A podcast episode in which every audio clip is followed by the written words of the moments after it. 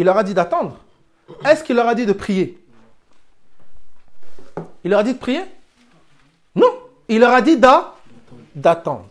Regardons juste interprétation dans le langage pratique de attendre. Acte des apôtres.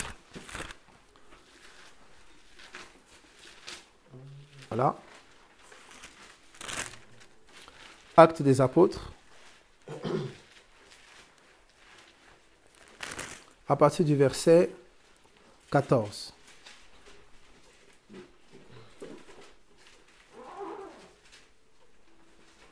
Verset 12 même. Acte 1, 12. Alors ils retournèrent à Jérusalem, acte 1, 12. Ils retournèrent à Jérusalem de la montagne appelée des Oliviers, qui est près de Jérusalem, à la distance d'un chemin de sabbat. Quand ils furent arrivés, ils montèrent dans la chambre haute, où ils se tenaient d'or d'ordinaire. Donc ils avaient l'habitude de quoi? De prier. C'était Pierre, Jean, Jacques, André, Philippe, Thomas, Barthélemy, Matthieu, Jacques, fils d'Alphée, Simon Zélote et Jude, fils de Jacques. Tous d'un commun accord. Donc ils se sont quoi? Accordés. Et se sont dit, ah oui, que je serai conduit, quand mes cheveux ils vont me gratter. Non, ils se sont accordés. Ils se sont mis d'accord. Écoutez, les gars, à partir d'aujourd'hui, on va prier tant de temps pour. Rendez-vous maintenant le mercredi. Ils se sont accordés. Les gens parlent d'une conduite de l'esprit complètement charnelle. Oh oui, moi je fais quand je suis conduit. Mon ami, tu es tellement dans la chair que la conduite, tu ne vas pas la sentir Dites-moi, c'est quelle conduite de l'esprit qui amène quelqu'un à jamais prier, jamais jeûner? Essaie un peu de réfléchir un peu. Pour être conduit par l'esprit, faut accepter de renoncer à, soi. Faites par l'esprit mourir les actions du corps, car tous ceux qui sont conduits par l'esprit sont fils de Dieu. La conduite par l'esprit, elle va amener une mort. Tant que tu es nombriliste, égoïste, tu penses à toi, tes projets, ton travail, ta famille, moi je, moi je, tu vas pas être conduit. Parce qu'à chaque fois que l'esprit va te conduire à la mort, tu trouveras des excuses pour vivre. Parle pas de conduite de l'esprit. Voilà pourquoi toutes tes conduites t'amènent seulement à des plaisirs, des joies. On va manger au restaurant, s'amuse. Oh, le communion fraternelle, que des pique-niques. C'est quelle conduite? C'est pas une conduite, ça.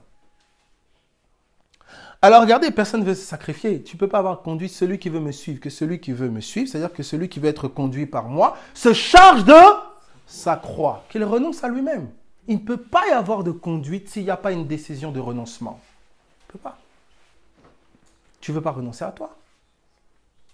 Regardez la suite. Il dit ceci. Tous d'un commun accord persévéraient dans la prière avec les, les femmes et Marie, mère de Jésus, et avec les frères de Jésus. Ils persévéraient dans la prière tous d'un commun accord. Donc là où Jésus leur a dit, attendez. Là, on te dit, si la promesse tarde, attends-la. Voilà ce que dans le langage de Dieu, attendre veut dire. Prier, persévérer dans la prière. Attendre est un art. Pas tu es là, t'attends. C'est pas comme ça. Vous comprenez? Est-ce que ça va? C'est pour ça qu'on vous dit que la foi éprouvée produit la persévérance. Et la persévérance, la victoire dans l'épreuve, produit l'espérance. Je sais ce qu'il dit dans Jacques 1.3, que l'affliction, l'épreuve de notre foi produit la persévérance. En fait, l'épreuve de notre foi produit la prière. Ton réflexe dans les combats, dans les souffrances, dans les peines doit être de prier de beaucoup raisonner, beaucoup réfléchir. Comment je, comment Non, tu raisonnes beaucoup, tu parles beaucoup, tu étales ta vie, tu étales tes problèmes, mais tu ne pries pas. Passe des heures en prière au lieu de passer des heures au téléphone à raconter. T'as Toute ton énergie là au téléphone ou sur les réseaux sociaux, passe-la en prière. Tu vas voir le mouvement de l'esprit. Quelqu'un qui peut passer sur Facebook, il regarde les défilés. Ah, regarde, ah oui, tel. Ah oui, tel, là. Ah oui. Ah voilà, d'accord. Ah, oh, les réseaux sociaux bouffent un temps terrible aux enfants de Dieu. Terrible. Donc, tout le temps là que tu passes là, convertis-le en prix, en prière. Tu vas voir. Moi, ça fait depuis que je suis rentré de... Je me suis retiré trois jours. Quatrième jour, j'ai clairement ressenti quelqu'un. Et donc, je vais expliquer ça. Hein. Tout ça, alors on fait notre pause et je vais expliquer juste après. Donc, après une heure, toute cette notion-là des anges et tout ça. J'ai clairement ressenti quelqu'un d'affecté à ma vie. Quatrième jour.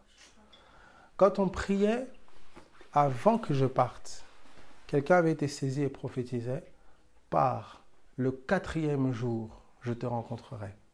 Moi, mes amis, la personne ne savait pas. Moi, j'avais pris trois jours. La personne me dit quatrième jour. Le troisième jour, je suis sorti de mon jeûne, ça, je me suis enfermé, coupé téléphone, tout, j'étais dans une chambre. Je suis sorti le troisième jour, j'ai mangé, tout ça, tranquille. Toute la soirée du troisième jour, je voulais vomir. Vomir, j'étais pas bien. Et je me suis mis à prier. J'ai été saisi, je pense que c'était une affaire de il devait être 5-6 heures, jusqu'à 14 heures. Prier, c'était en langue seulement, papa. Mais j'ai senti un truc comme venu. Et je me suis rappelé de la parole prophétique. Depuis cet instant-là, je ne sais pas comment expliquer, je sens qu'il y a quelque chose qui a shifté, qui a basculé. Donc, dans l'esprit, en fait, tu sais pas les rencontres que tu dois faire, les choses qui doivent se placer, les choses qui doivent se positionner. Et pour cela, ça exige de toi que tu te prennes des temps de prière. Parce qu'il y a des choses dans lesquelles tu dois entrer. Pour y rentrer, tu dois être accompagné. Or, tu ne te disposes à être accompagné que lorsque tu te disposes à la prière et au jeûne. Tu peux connaître toute la Bible par cœur. Je dis toujours, la Bible n'est qu'une vitrine dans la vie d'un homme qui ne prie pas. La Bible, c'est une vitrine. Tu vas voir les belles choses des versets, les belles promesses, mais ce sera comme une vitrine, une boutique dans laquelle tu n'entres pas, parce qu'il n'y a pas la vie de prière. La vie de prière instaure une communion avec l'Esprit qui te fait rentrer dans la boutique. Ce sera comme une vitrine. C'est pour ça que quand Daniel a lu ce que Jérémie a dit dans Daniel 9, il a lu la vitrine, il est parti prier, il est rentré dans la boutique. L'ange a été envoyé pour lui ouvrir l'intelligence afin qu'il comprenne. C'est pour ça que je vous exhorte, mes amis, il n'y a pas d'autre voie. Le temps de confinement, ça a été un temps pour nous, Église, d'appel à la prière. Toutes les distractions ont été éradiquées. Les restaurants, les cinémas, les sorties inutiles, les je ne sais pas quoi, toutes ces choses ont été éradiquées. Regardez comment la vie de beaucoup a été déstabilisée. Les temps de confinement, moi j'ai tellement aimé, tellement. Et j'ai vu mes sœurs se convertir plus, plus. J'ai baptisé mon petit frère là, il y a une semaine là. C'était tellement bon. Tu es avec Jésus, il n'y a pas de prise de tête. En plus, le gouvernement, il te donne la permission, reste chez toi. Oh Jésus, on a prié, loué. Mais c'est magnifique. Mais toutes les personnes affiliées aux distractions, abonnées aux distractions, non, pas le petit restaurant du soir, le cinéma, machin, le concert. C'est terrible pour dire le poids des distractions dans nos vies. Il aurait pu seulement manquer qu'il y ait un Corona réseau pour que les, tout soit fermé, l'Insta, tout ça. Donc Dieu nous aide. En tout cas, que Dieu soit béni. On va reprendre dans une heure. Ça va, une heure, 13h30. Gloire à Dieu.